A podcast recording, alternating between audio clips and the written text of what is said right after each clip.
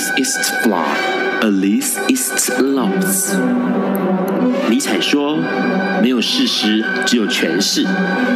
幸好在本瓜的世界里，问题永远比答案重要。今晚，让我们一起。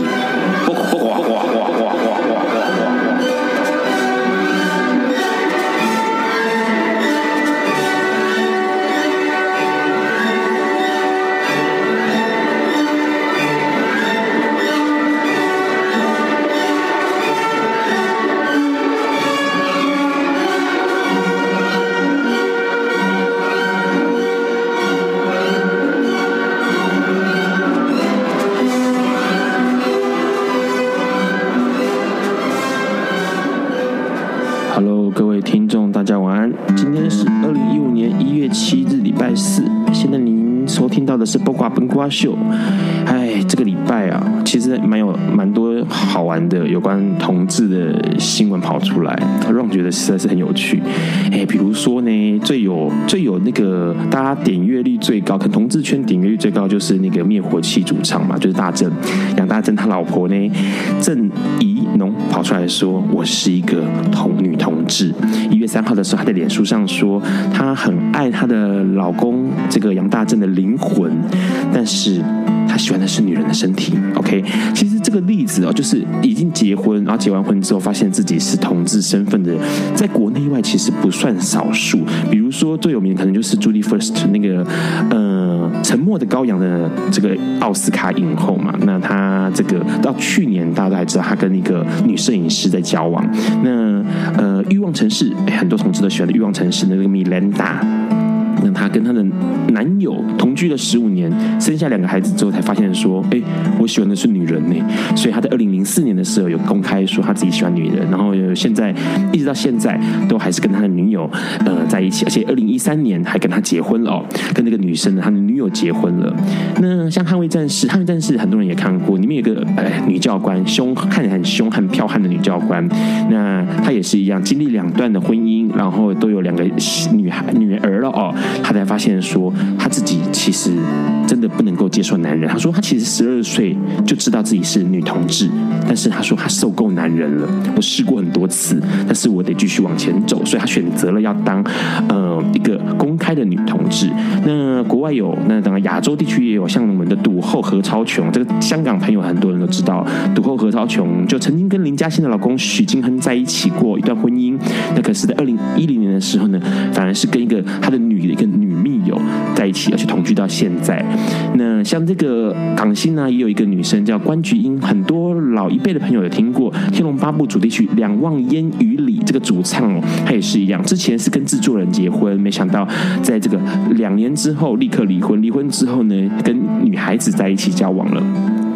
那其实，在国外也有，当然像 Elton John，他也是一样，他也是跟这个呃女的录音师结婚，然后结婚四年之后，告诉大家说他离婚了嘛，然后离婚告诉大家说他其实喜欢的是男人，他说他当同志比较自在，所以他跟他的男友一个制片到现在交往了二十一年，然后二零零五年在英国结婚，所以其实呃这些例子都提到了很多人是因为结婚，然后才发现自己并不适合异性。然后还发现自己其实真的是同志，而且这个同志的身份，他更坦然的去面对这样的身份哦。那有趣的是，其实这两天我也在这个商业周刊的一个良医健康网，就是呃商业周刊每年都会选出一百大良医嘛啊、哦。那良医健康网里面呢，有一位赖艺金医师，他就说到说有这个呃女病患跟他讲说，她有一个男朋友，跟男朋友交往了八年，然后这八年呢，呃都不跟他结婚，然后他也不知道该怎么办，而且。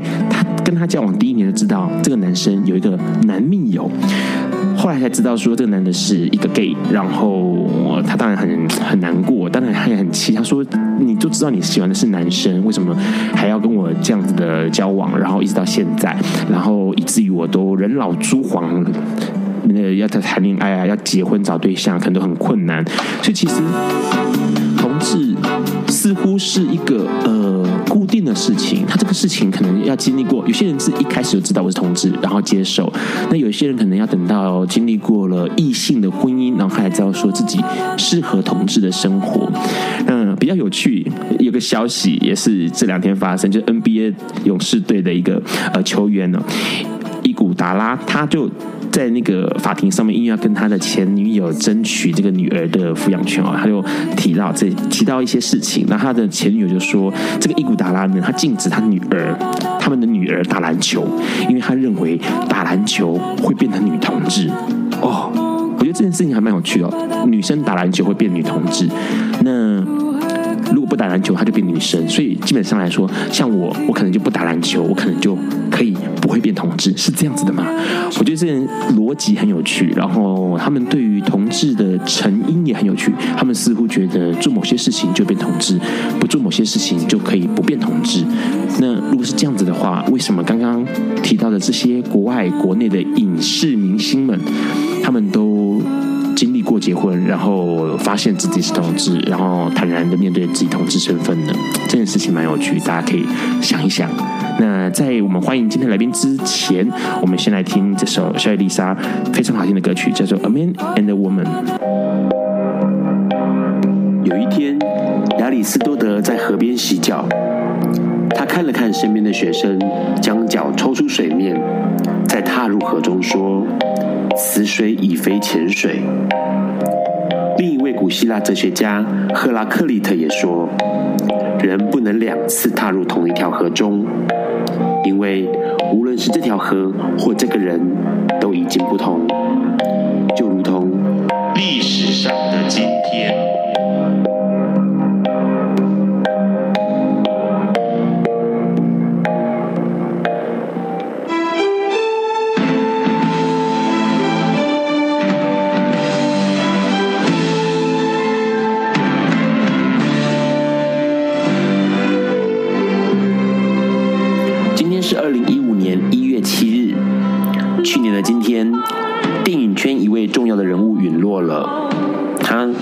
是邵氏兄弟电影公司的创办人邵逸夫。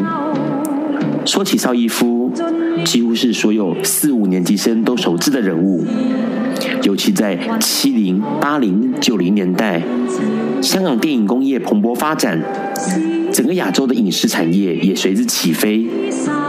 邵逸夫的电影公司以及邵逸夫本人，在当时可以说是叱咤三地。台湾影视当然也深受影响。数三十岁以上的朋友回去问问家里的父母，大家喜欢的电影有哪些？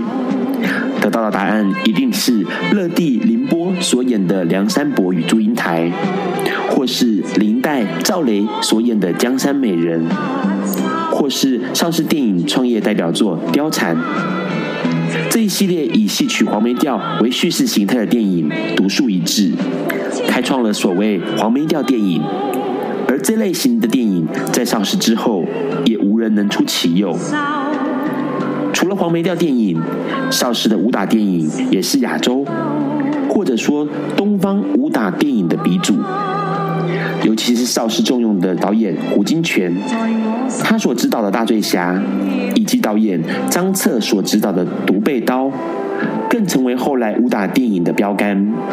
其影响一直到今日。邵逸夫出生于一九零七年浙江，父亲是颜料商人。之所以邵逸夫的工作会与影视有关，全因为当他还在念中学时，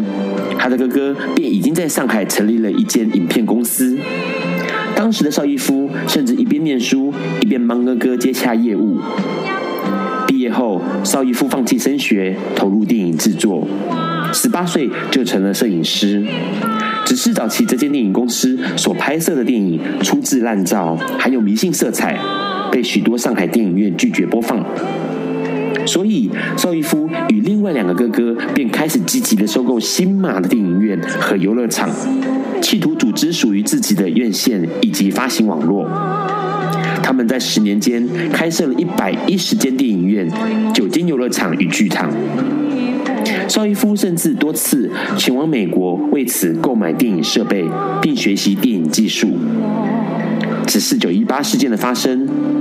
让在上海、新马等地拥有资产的邵氏三兄弟不得不因为战局动荡，迁往香港发展。第二次世界大战结束后，邵逸夫买下清水湾的土地，新建了邵氏影城，成立了邵氏兄弟电影公司。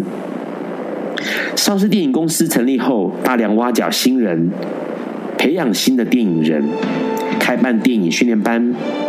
当时的执行长周文怀更在后来成立了嘉禾电影，接续了香港电影的荣景。邵逸夫不仅在电影上有其影响力，他投入心力的还有电视产业，也就是喜爱港剧的朋友们所熟知的 TVB 无线电视公司。他用电影公司的结构模式来发展电视产业，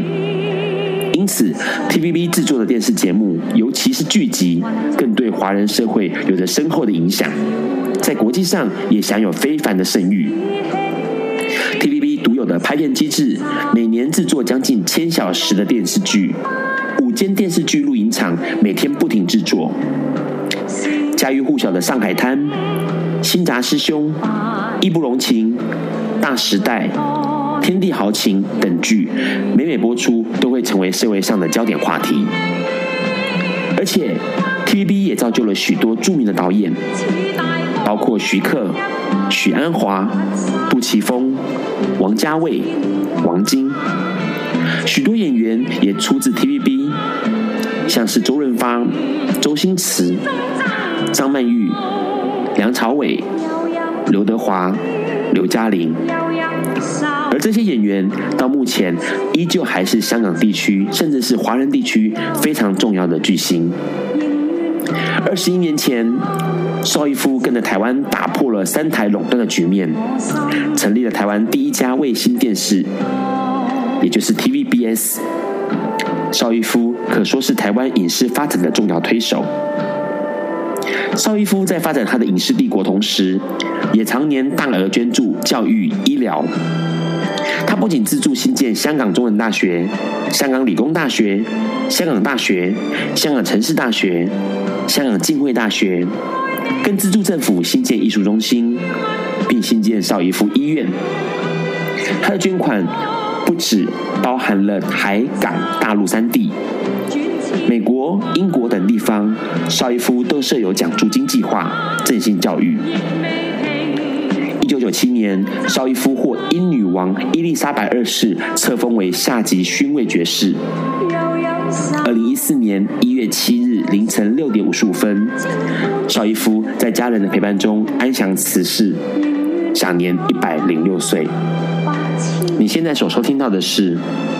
一九八零年，由叶丽仪所主唱《上海滩》主题曲的原声版本。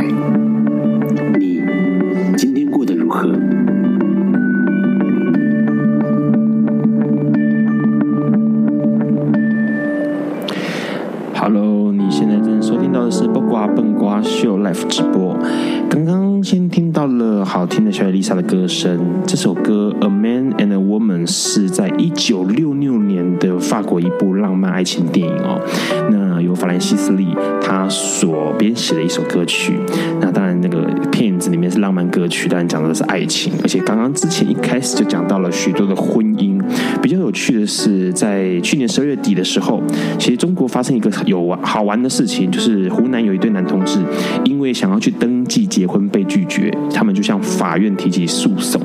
没有想到当地的法院正式立案受理这个案件，所以去年的十二月底，中国第一场关于同志平权婚姻的这个案件产生了。关于这个同性婚姻，不晓今天来宾有什么看法？Hello，来宾，大家好。对于同性婚姻，你觉得如何？哦，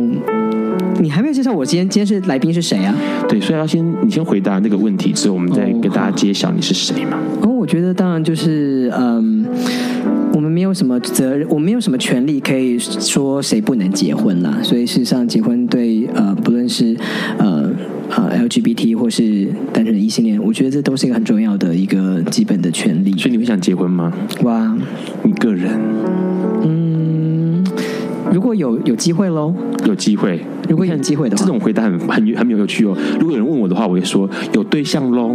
再说喽。他是说有机会喽，好，好吧。对对对，没有没有，如果没有对象，有机呃，就是应该说有对象没有机会也是没有办法嘛，对不对？好，好啊，我们今天来宾是谁呢？来，我们来宾自我介绍一下。啊，大家好，我是小顾医师，我相信大家应该都很熟悉了，这样子。嘿，对，小顾医师的声音很好认，非常的听起来非常的舒服的声音。哦，就有人就会说，就很对我基本上都觉得就很像是一个中年女。女性来跟大家就是很问候的声音，这样子。你说中年什么？中年女性啊，中年女性。对啊，都我常常就是其实，我我以前讲最最有最有名就是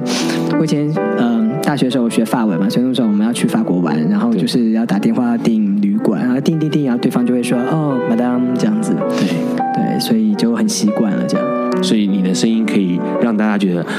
你说一次那个。法文的晚安好了甭说呃柔一点。你刚刚说你是中年女性，就要柔一点的。Bonsoir 就嗯还好啊，不能够性感一点的吗？我我我不走，我不走，就是那个 Kathleen Deneuve 的那种感觉。啊，小顾医师其实在，在呃呃大米的大米的露德知音大米的节目里面，其实常常听到小顾医师的声音。那小顾医师呃上过了蛮多次露德知音，跟大家带来一些关于呃医疗的、关于艾滋的。新的讯息，那当然，其实这一次，呃，小顾医师，这，这是小顾医师第一次来八卦笨瓜秀，也是这个八卦笨瓜秀第一次邀请医师到这个录音室里面。对，我觉得我好荣幸哦，你知道吗？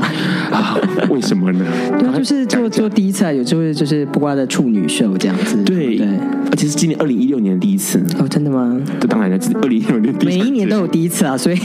好，那你的意思是说，二零一七年你也想要？我我我都 OK 哦，对，没问题。好，有对象有机会的哦，对不对？有机会的话就可以来喽。嗯，好了，那个小顾医师为什么？我比较呃，因为其实有时候有可能那个八卦笨瓜秀的听众跟露德知音的听众不太一样哦，因为八卦笨瓜秀其实蛮多也是非同志或者非感染者在听的。那想要问一下小顾医师，您是呃主主要的科目是在艾滋跟感染科上面就对了。呃，是的，其实呃我主要是内科，然后我们在做完内科训练之后，然后做感染科的训练。那我主要的嗯呃治疗跟就是专长的部分是在于呃包括性传染病跟 HIV AIDS 这部分。嗯，当初为什么会想要选择的是这个方向，不是选其他的科？内科有其他科系吗？是对，为什么不是走其他的？因为我们笨啊，不是 这个这个很复杂吧？我觉得是不是了。嗯，其实基本上的话是嗯，从我很年轻的时候，嗯，应该是说我大学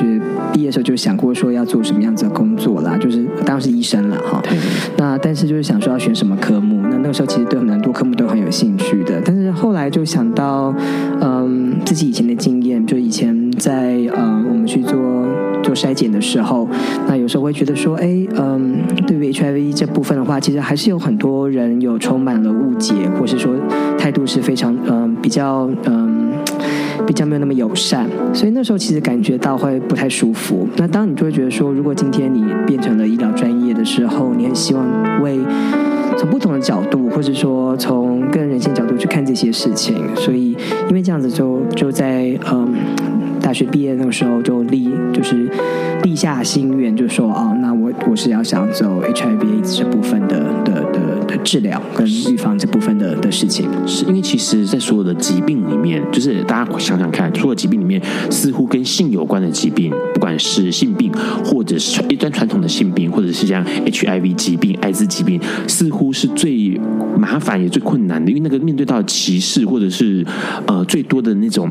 异样的眼光或声音是最多的，不管是在病人身上，或者在整个医院那个整区的氛围上面，似乎都是这个样子。其实。如果当你就是学了感染科，然后就是走了 HIV 之后，你会发现说 HIV 是一个非常，我不能这样说，我我会说有趣啊，但是当然我知道这个在呃呃呃感染者上一点都不有趣。但是你从一个角度来看，它是一个非常呃特别的一个疾病，大概没有一个疾病像这么的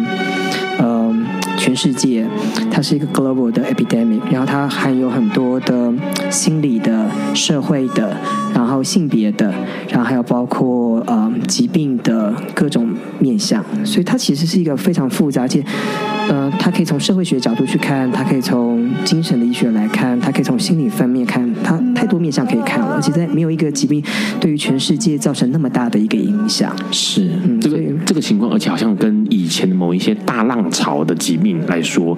，HIV 似乎那个影响最深，而且遍及的那个范围最广。它其实影响到人类很大的一个嗯历史上的走走走走向了。是，所以刚刚有人说他因为呃不够聪明，所以。选择了这这个支线来做呃研究，看来似乎并不是如此的。那因为今天那个在呃上节目之前，Ron 也问过了我们小顾医师说有什么想听的歌曲，他说他都很随和，所以呢这五首歌是 Ron 点给小顾医师，都是很随和的歌。像我们现在听这首由吴牧宏带来的《细雪》。Hello，你现在正收听到的是播瓜奔瓜秀 Live 直播。听到的是哇，很多人就说这个好老好老好老了。请问你为什么要放演歌给我听呢？是因为我的年龄吗？当然不是喽，因为这首歌呢，基本上这个歌曲大家都很熟悉，而且重点是这个歌声充满了男性磁性的声音，我觉得很适合放松。你叫我选几首可以让人放松随和的歌曲？我的年龄应该是要听什么 Dreams Come True 或是 AKB48 这种东西，不是吗？下次你上节目，我一定帮你准备 AKB48 啊之类的。好，没有问题。下次，哎，刚刚在。在刚刚播音乐的时候，小顾医师有跟我讲说，他想要讲个故事，哎，啊，是关演歌的故事吗？哦，没有没有，就是演歌了。因为台湾就是常常就是我的日本朋友就觉得很很莫名其妙，就来台湾吃日本料理的时候，背景都是演歌。对。因为事实上，在日本就是已经你知道，就很少人听到演歌。那演歌真的是有点年龄的好吗？对，因为刚刚那个五木宏其实还蛮厉害的。他从一九七一年开始，连续四十三年入选 NHK 红白歌合战，好厉害，好厉害，连续哦哈。就是你看这个人真的就还蛮强的。好了，那个这是题外话。刚刚其实有提到，呃，艾滋这个疾病在呃，我觉得在整个人类史上面哦，它占了一个非常非常重要而且不可以小觑的一个地疾病的地位。那这一次，其实在，呃，今天是一月七号，在三天前一月四号的时候，旧金山艾滋病基金会在卡斯主街成立了，启用了这个艾滋预防与照护中心，然后为比如说 gay 啦、同性恋或者双性恋或者是跨性别人士来做服务，然后整合了很多很多的事情，包括了呃艾滋的防护、娱乐用药的这个一治疗、治疗与照护、照顾，那当然还有一些性教育啦、心理咨询这些事情。嗯、小顾医师好像对这个。机构跟这个单位是有概念、有了解的哦。对，因为去年的时候，其实嗯呃很幸运的就是说有机会认识就是呃 San Francisco AIDS Foundation 的人，所以就是那时候去呃去下呃不是 去去旧金山的时候，有顺便去看了一下，就跟他们聊了一下。其实嗯大家都应该知道历史，就是说在当年就是呃一九八一年 HIV 最严重的时候，在美国第一开始爆出来的时候，其实受到最大的一个呃。呃，这样子冲击的其实是一个是美国的纽约，一个是美国的 San Francisco。好，那呃，当 Castro Street 就是大家都知道它是一个呃统治的一个很重要的一个一个区域，所以那个时候当当初在街上就是非呃就是灾情满布啦。哈，那当然事实上在美国对于 HIV 这部分，不论是研究或是防治或是各种的政策，呃，最积极的去，然后还有包括民间团体最最积极介入的，其实也是这两个地方纽约跟呃 San Francisco，而且 San Francisco 在这几年有非常好的的结果啊，他们就是结合了包括跟呃 UC San Francisco 跟啊、呃、就是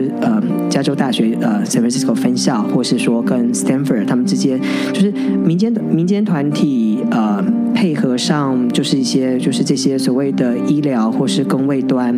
的努力，那大家一起努力的结果，包括说让更多的人可以使用呃。HIV 的药物，好，或是说，呃，有包括还有所谓的预防性投药这样子的使用，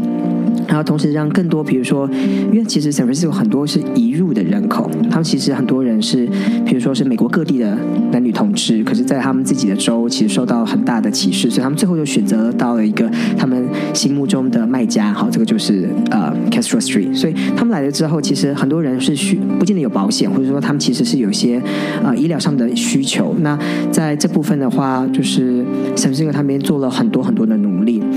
这样子，其实 San Francisco 在这几年他们的新感染率非常的低。你可以也许会想象说，哎，他们都是我们用一个互加盟的讲法说啊，那边都是男同志，应该充充满了 HIV 吧？而事实上，呃，在 San Francisco，因为政策跟民间团体的的共同努力之下，呃，而且他们 San Francisco 他们的市长非常非常的开放，是对，而且在这样子的众多的大家努力的结果，其实它是几几乎是美国的模范州啊，应该说模范市啦，加州不见了，但是就是它就是一个模范的地方，大家就会发现说，其实 San Francisco 的新感染率并不高，而且越来越低，所以这就是代表就是说，哎，大家努力一起努力，呃，可以克服这个疾病，事实上也可以让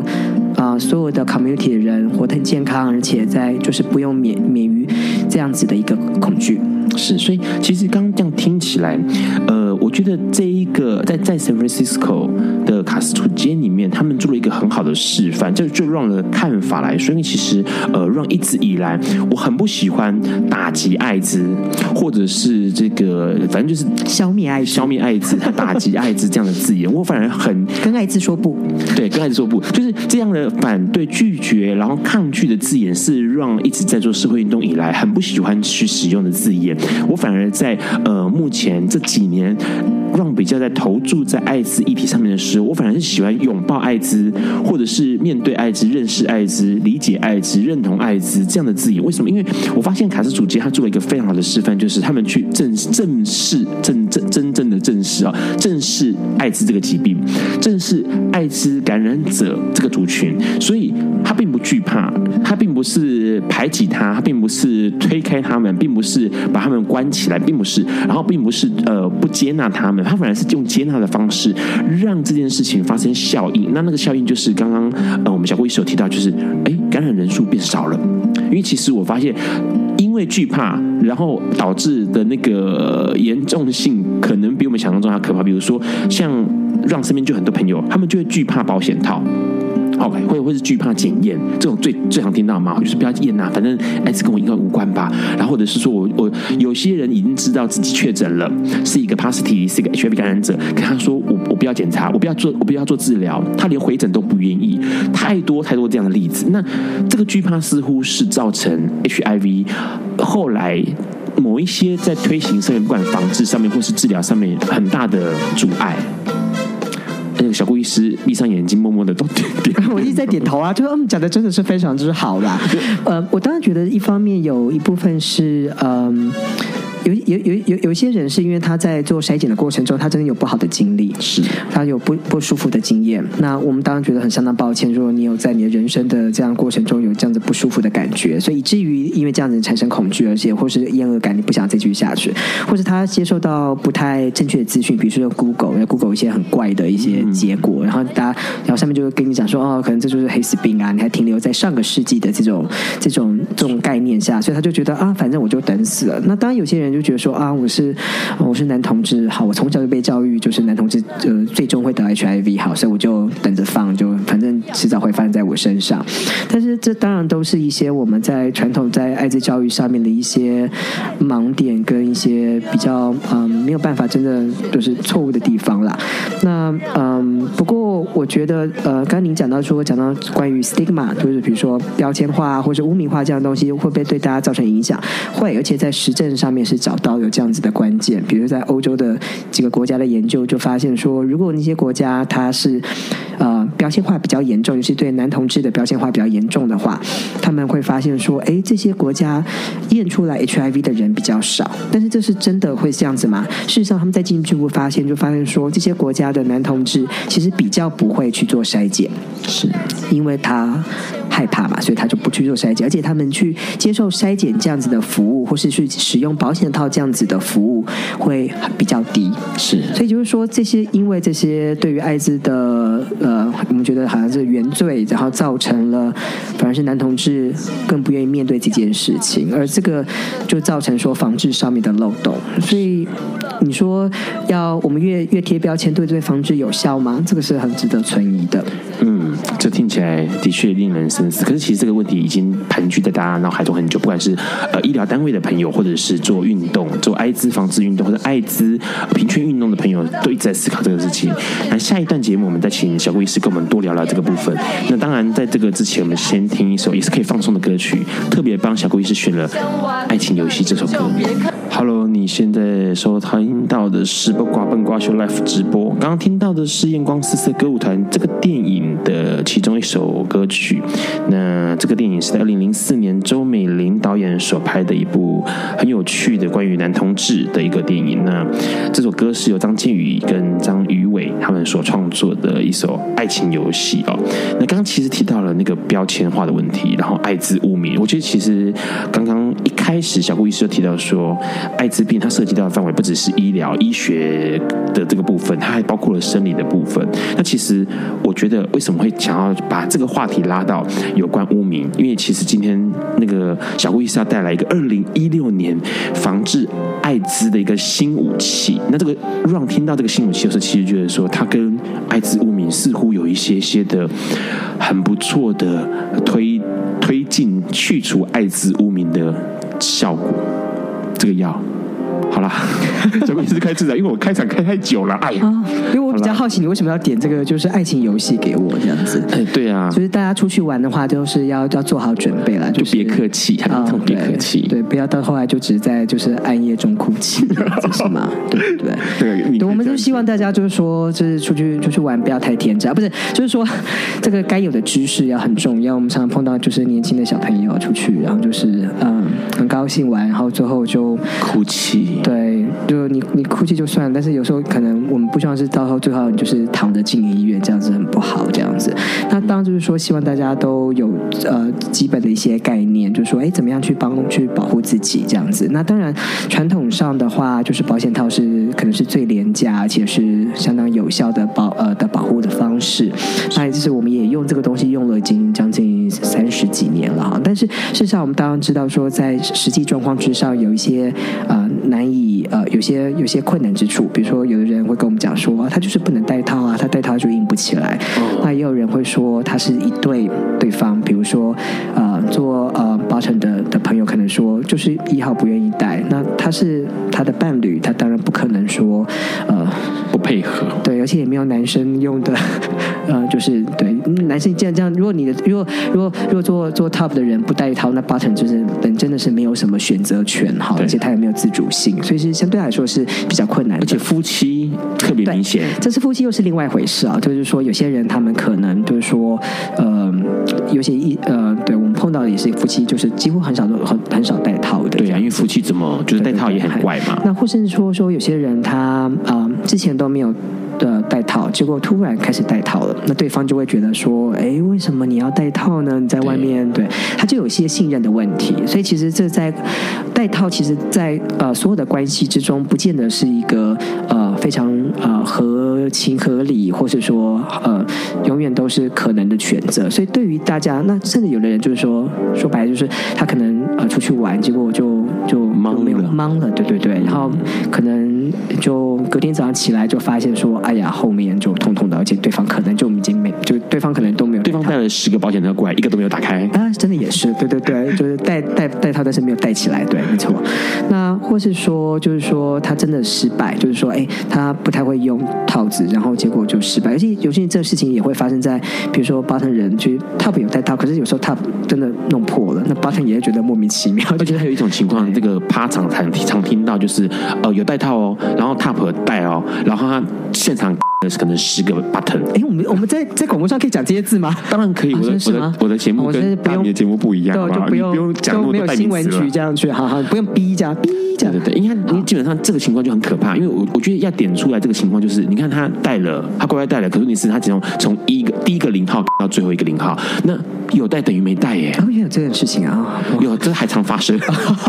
所以这件事情很可怕，就是其实到底那个零有没有保护自己，嗯，就已经不是保不保护的问题，因为他根本就无法，他没有办法选择，对，他没有办法选择。他这个就是他，呃，我觉得做做。巴特的的角色的朋友们都是，他很多情况他是没有办法做决定的。是，当然也有人就是啊，我就是要呃 barebacking 这样子。对，呃，所以呃，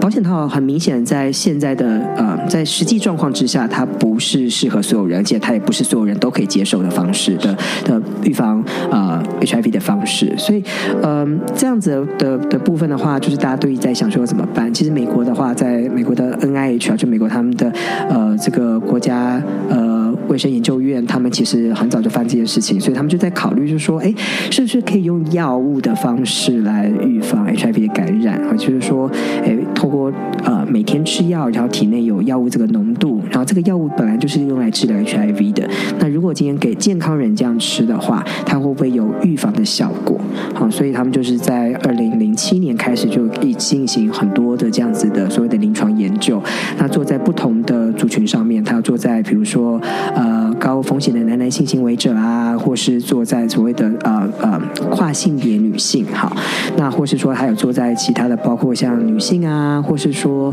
呃异性恋男生女生都有，好，在全世界各地都有做。那当然做出来结果，其实有的呃大致上来看起来是有效的，哈，而且它的保护效果大概是五成到、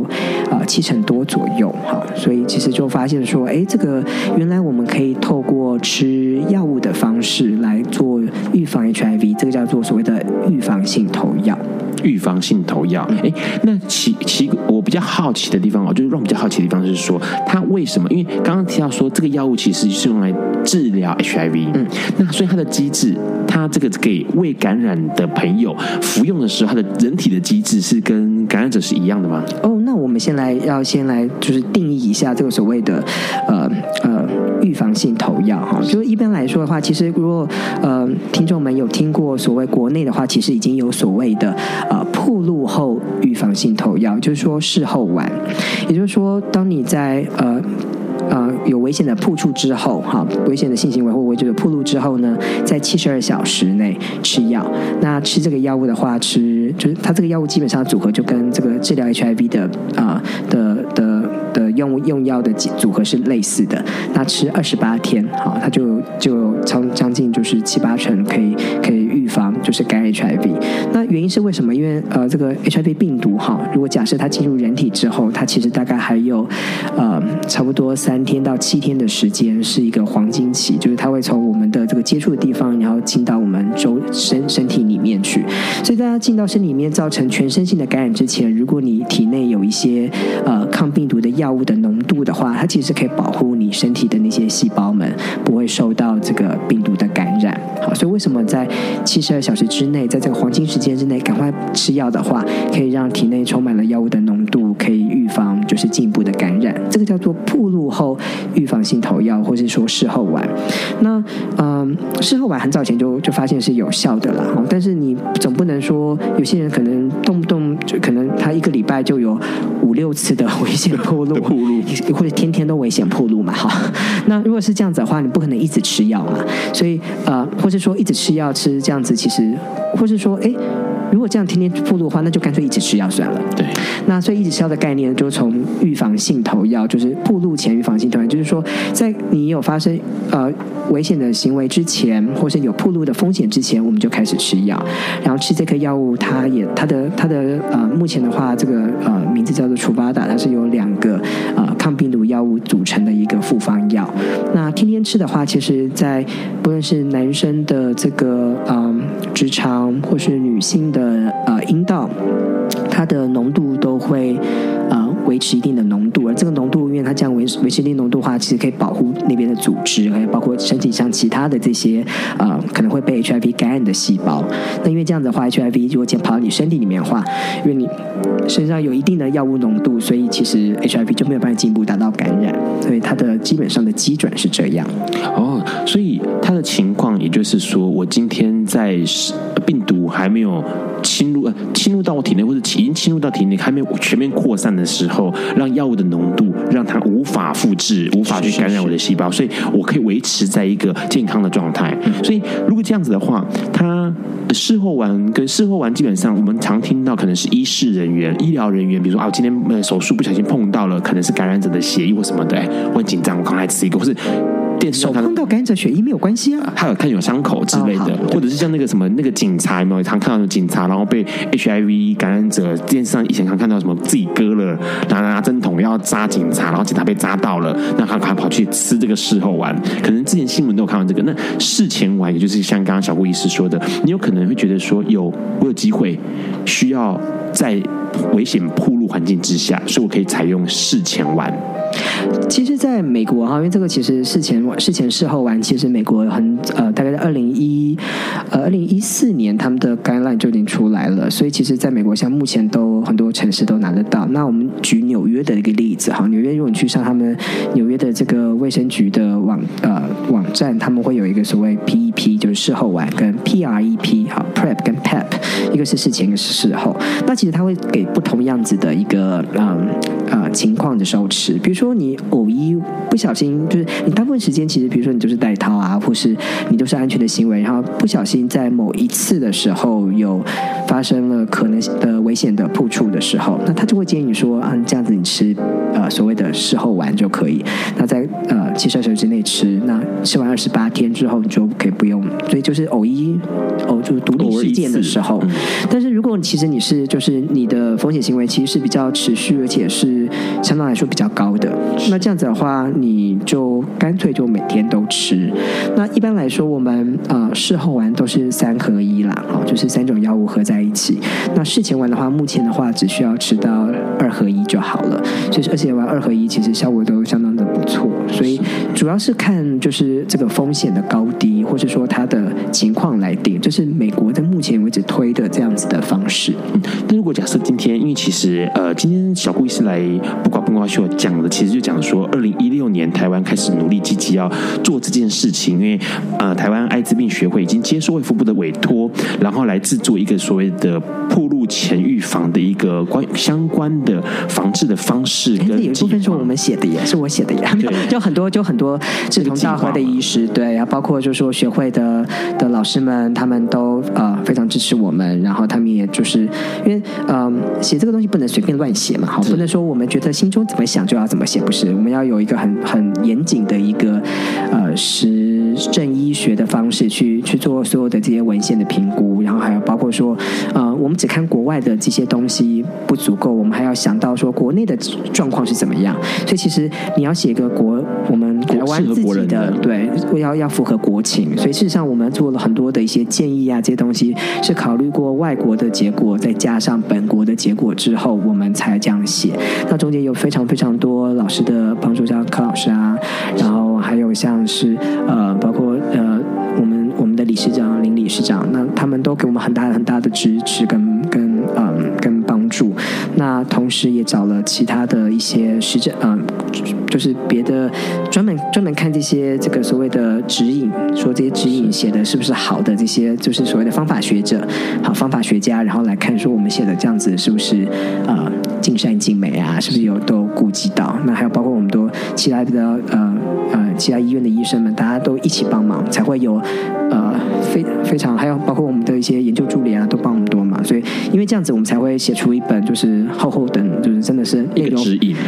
前预防的指引的。那，我相信那个所有听众哦，在呃听到这个消息的时候，其实会想，哎，二零一六年台湾要开始呃实施，然后并且是广为推行这个方式。我相信一定很多人第一个问题就是。是说，那请问一下，他怎么样操作？他怎么样执行？就我好，就我今天是一个呃非感染者，那我想要使用这个，因为我真的超爱性爱，我超爱无套的，我超爱无套那个内射中出，那我需要铺路前预防，我我要怎么做会比较好？哦，其实嗯、呃，基本上的话，我们嗯。呃有几个方面来看了，第一个就是说是要在哪里可以拿这些药。那目前的话，因为这个还这个指引现在是送到机关署做机关署最后一步的，他们就是在这方面的一些审核。所以，当他们如果这个审核过了，那没有什么内容，呃，就他就会公布。那公布之后，基本上呃。理论上所有的这个所谓的感染科医师，就是或是呃所谓的 HIV 的这些指定医院，他们都有这个药物，那他就可以开了。那不过就是说这个药物，因为它是，所以基本上要去找医生开。好.那为什么一定要找医生开？因为其实它有些评估，因为其实药物不是说没有副作用，哈，我们不是说这个药物就可以解决我所有的事情。所以在开始吃药之前，我们要做几件事情，我们要先评估一下啊、呃，这个来的这个民众的风险啊、呃，很多人其实他是。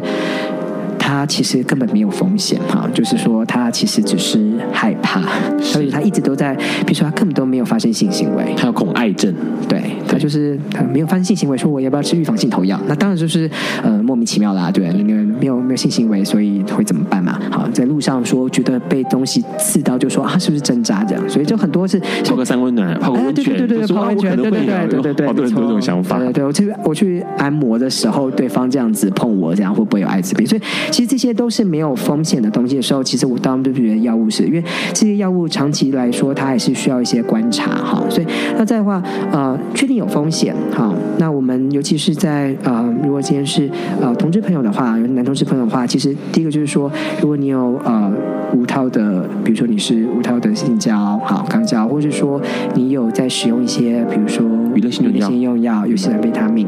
那再是呃你的对方，你你你能确定你的对你的伴侣他是感染者，感染者，或者说你在外面啊、呃、其他的一些炮友是感染者，好，这数目都还是会有些差别哈。那这样子的状况之下，当然我们就会去就是算一算，哎，这个风风险是高的，那我当然会建议你使用。那再来就是说，在使用前我们还要确定一下你的其他的。呃，部分，比如说你有没有 B 型肝炎？因为这个药物其实它会可以顺便就是治疗鼻型肝炎哈。可是因为今天就是你有可能今天你吃这个预防性头药，你吃了三四年之后，你就觉得说，哎，其实你的危险性行为已经没有了。那没有风险，其实就不一定要吃。所以不是说你吃了就是终身吃，你基本上你有风险这段时间再吃就可以了。那结果你如果停药的话，可能你有鼻肝的话。对你的鼻肝可能会有一些问题，所以这部分的话，呃，医师会必须要更就是在啊、呃、仔细的去追踪你的鼻干的状况，所以我们也会确定说你有没有鼻型干炎。那对女性来说，可能就要注意一下有没有怀孕啊这部分的一些的状况。那还有个另外很重要很重要一点就是说，呃，来的这个人他现在目前为止他有没有急性的所谓的 HIV 的感染或急性的这个啊？呃，病毒的状况哈，因为如果你现在有 HIV 的感染，或是说你现在在空窗期，然后我们去测的时候，可能是这时候测的时候是阴性的，那这时候如果你吃了我们这个所谓的预防性投药的话，它是二合一，它其实不足以能够完全治疗 HIV 体内 HIV 的病毒数，所以它反而会让它可能造成 HIV 会有一些抗药性出来。好，所以我们当希望说这个药物在一个用在所谓的已经感染的人身上，哈，因为已经感染身上就是所谓的标准的三合一治疗。而不应该是用这样子所谓的二合一的预防性投药，所以呃，很另外一个原因很重要，我们要确定是说，哎，你有没有急性的感染？大概就这几个点是最重要的点。那之后的话就是呃，因为目前为止的话，这个药物的话还是属于自费的的部分，因为它没有拿，它目前在台湾没有拿到所谓的药物的许可，好，就是用这个药物是可以许可来治疗 HIV，但是它没有办法当做。预防的许可证啊，所以它这是所谓的我们叫 off-label use，所以基本上目前还是自费的。好，待会下一节节目我们要请那个小顾医师告诉我们说，如果是自费，到底要花多少钱？因为听起来它真的一本万利，很方便呢。它有点类似就在你体内建立了一个万全的保险套。嗯，对，是在体内建立一个完全的、嗯。是这样子吗？就是我在在，因为一般来说，保保险套是抱戴在外面嘛，对不对？然后我现在吃到体内去之后，似乎可以让我自己做一些，就是在危险的情况之下，还是可以保护我自己，嗯、然后不用担心。嗯，好。呃，然后我们下节来分享好了。好，我们先真的是这样子吗？好真的可以取代保险套吗？好像好像小顾医师有些疑惑。那我们在这个这分享之前，先听一下好听的第五元素。爱因斯坦说：“这世界不会被那些作恶多端的人毁灭，而是冷眼旁观、选择缄默的人。”苏格拉底说：“世界上最快乐的事，莫过于为理想而奋斗。”今晚，谁来跟我们说悄悄话？名人悄悄话。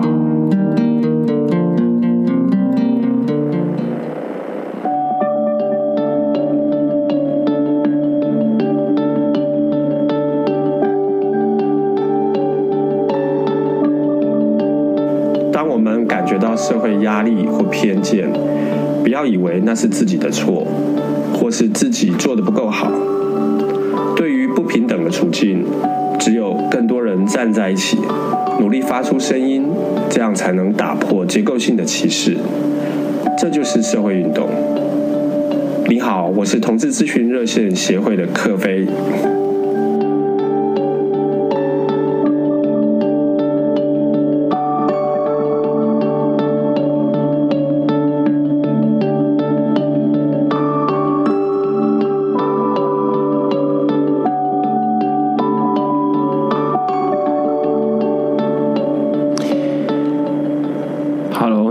在正在收听的是《播瓜笨瓜秀》Live 直播。今天为了小顾医师，我们那个延长大概延长五分钟好了，好，延长十分钟好了。因为刚刚其实听到了第五元素，已经十点了耶，对，十点，对啊。因为其实今年太多重要的讯息要讲。好，刚刚那个第五元素的歌听完了，反正就是也是一首可以让大家耳熟能详、放轻松的歌。好，刚刚小顾医师提到说，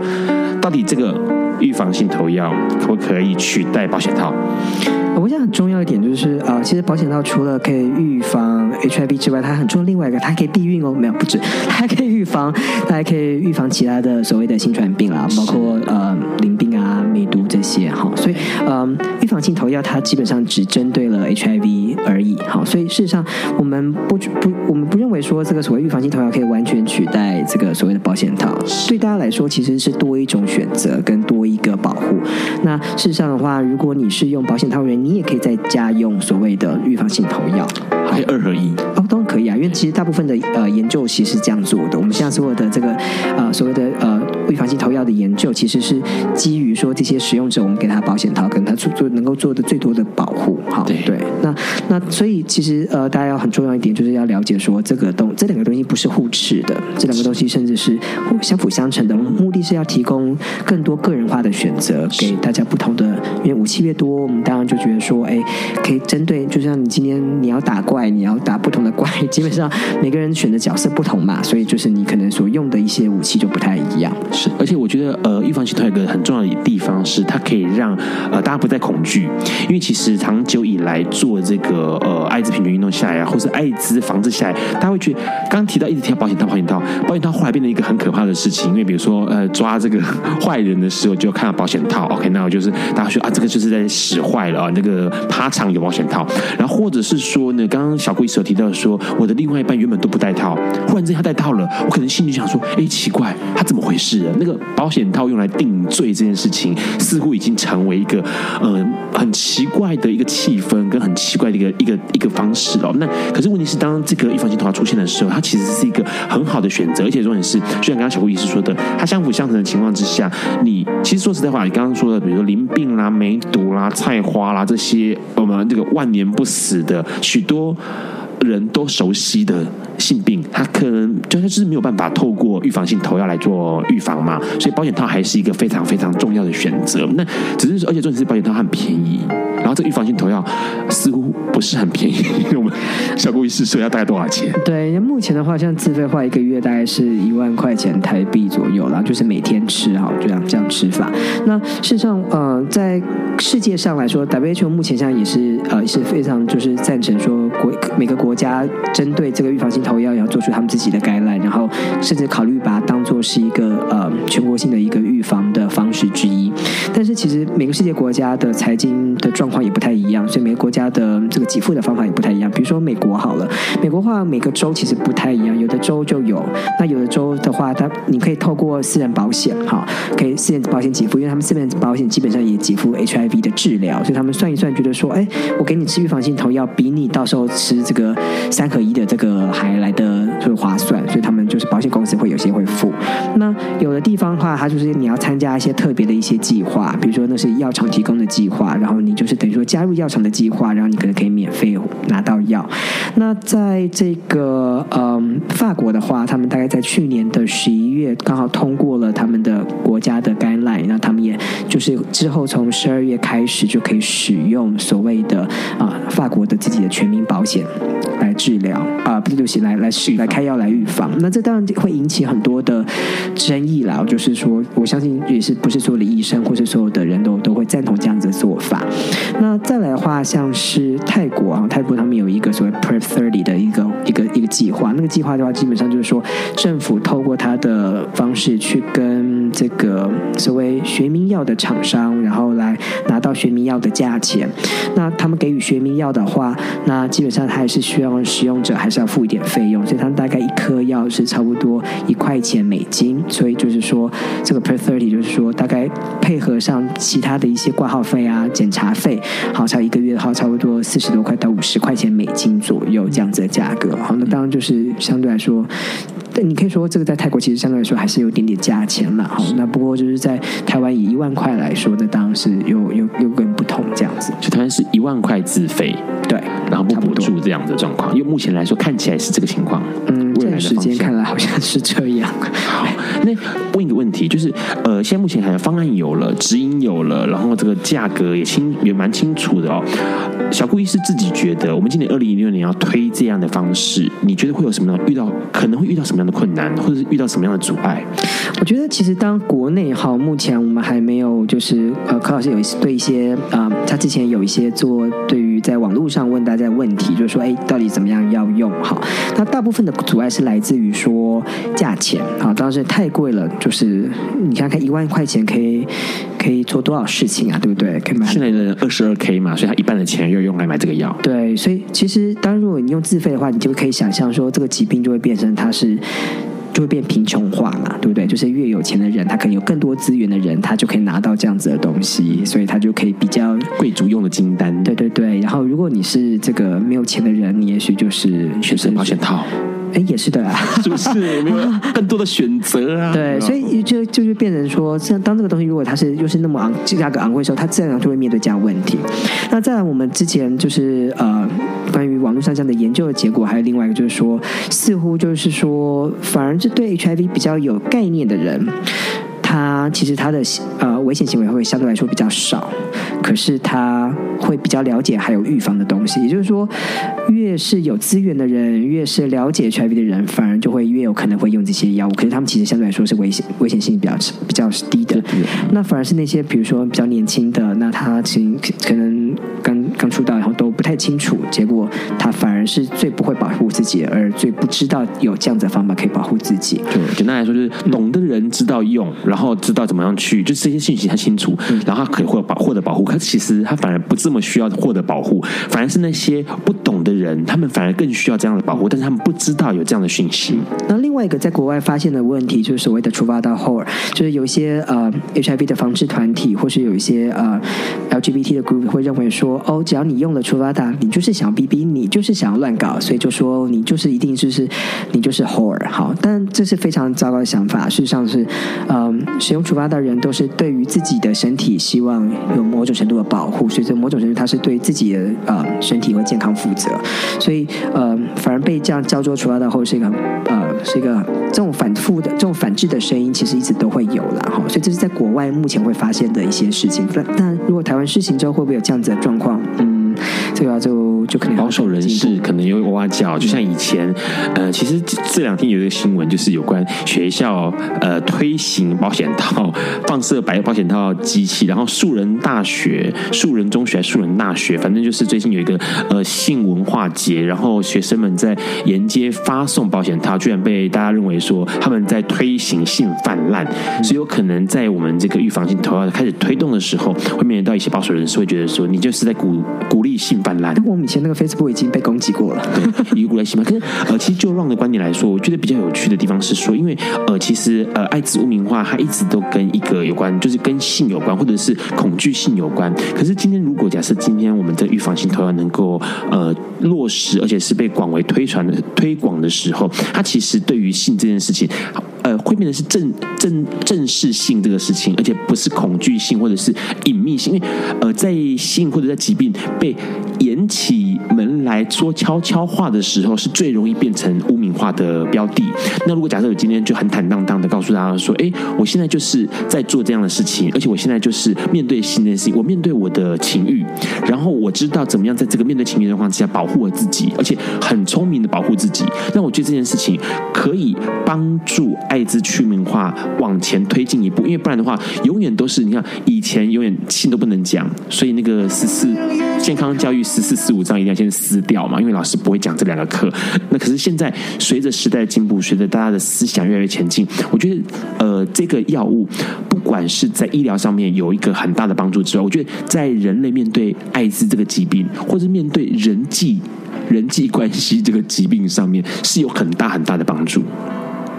真的。哇，都讲到我们不能讲东西啊，不是？因为其实其实之前啊，在在我们最后一首歌还在放的过程当中，其实聊一个有有趣的话题，是因为上次有一次录的知音，大米他有 call out 给 Ron，然后刚好那天那集的节目来宾就是小顾医师，那聊的就是一些有关艾滋医疗的事情。那那时候其实是有讨论到一个关于十二月一号的时候，因为每年世界艾滋日的时候都有一些新闻讯息，然后一些数据化跑出来，然后 Ron 在这个 call out 的过程当中就提到一件事情，就是因为其实国外在就是艾滋运动，它跟这个其实跟台湾很像，做艾滋运动的人跟艾滋医疗的人彼此是并没有手牵手一起往前的。那那个情况之下，是因为艾滋运动的人会觉得说，你们做医疗的人或做社工的人，有没有去想多想一些事情，就是关于艾滋病为什么会持续的不断的 HIV 不断的扩散？因为其实有很很重要一个因素是艾滋情节。那那个艾滋情节，我觉得很多人都面临到这个问题。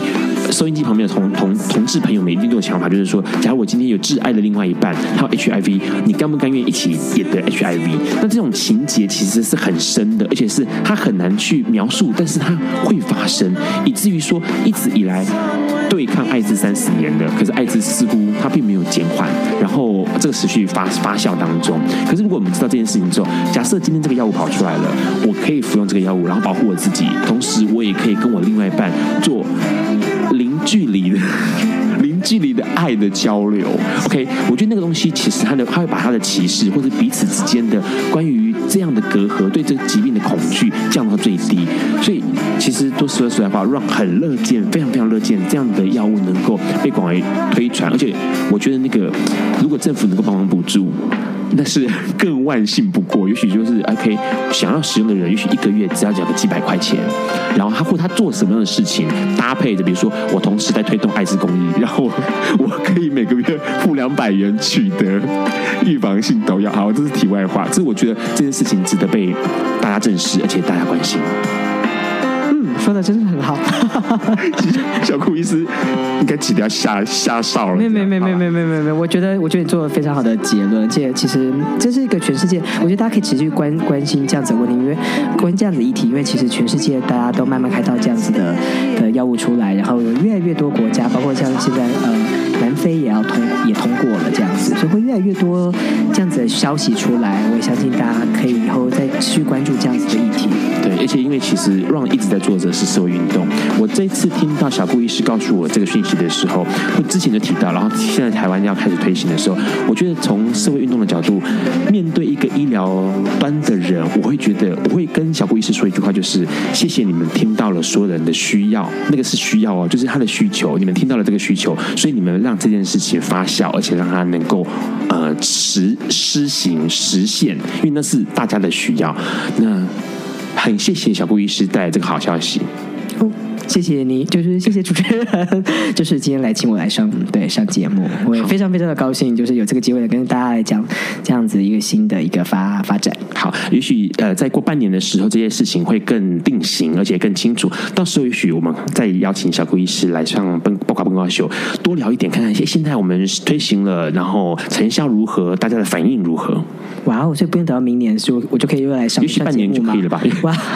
会变固定来宾这样子。也许会太好。我不建议你 call out 给我了，但是你要事先通知我。好，没有问题。好了，那我们跟大家说晚安。然后在晚上之前，我说一下下个礼拜节目很重要，因为下个礼拜的礼拜六会是选举，那立委要选举了，总统要选举了。那下个礼拜 Ron 会帮大家带来了这一次的立委选举的观察团，关于有关艾滋、关于有关同志友好的立委会有哪些人？那大家一定要准时收听，因为听完了之后，隔两天去投票，再印象深刻不过了。哇哦，好刺激哦！大家晚安喽，晚安，梦说，拜拜，晚安。